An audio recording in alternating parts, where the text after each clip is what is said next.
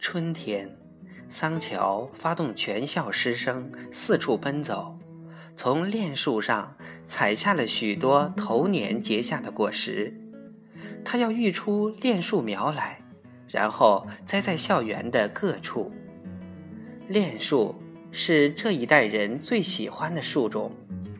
春天，枝头会开出一片淡蓝色的细小的花。若是一片林子，花正盛开时，从远处看，就仿佛是一片淡蓝色的云彩。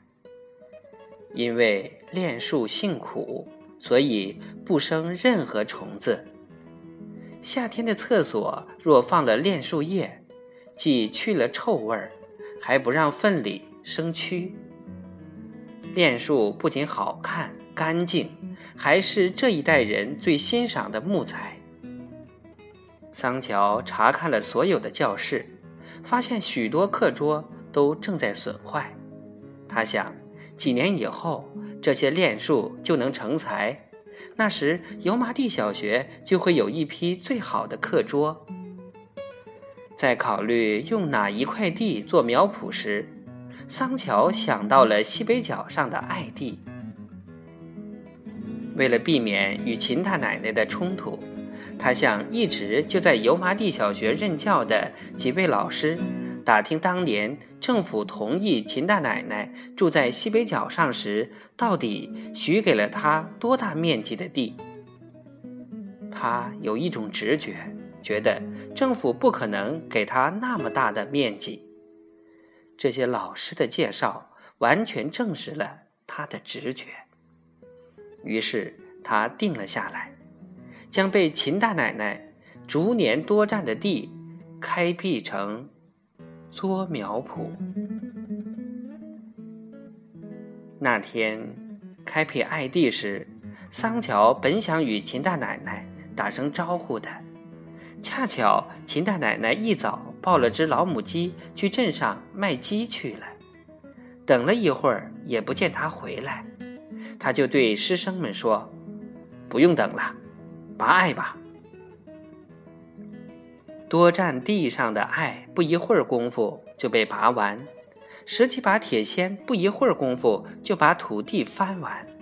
桑乔亲自动手撒了炼树果，然后盖上了一层肥，一层土，再把水浇透。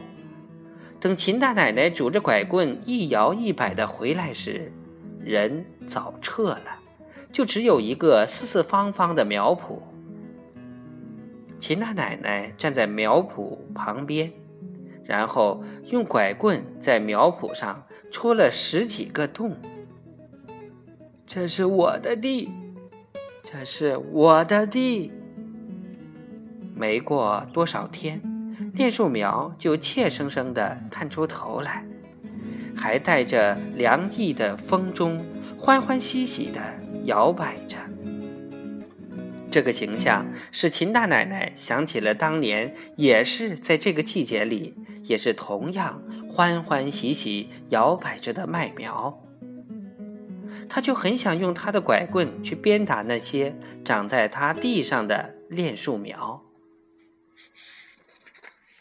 他觉得那些树苗在挤眉弄眼的嘲笑他。这样的看了几天，练树苗在越来越暖和的春风里，居然很张扬的一个劲儿的窜着。秦大奶奶想到了他们不久就要移栽到这块土地的各处，然后他们就疯了似的长大，只长得遮天蔽日，把这块土地牢牢的霸占住。这么想着，他就想在苗圃里打个滚儿，把这些根本不在意他的树苗碾压下去。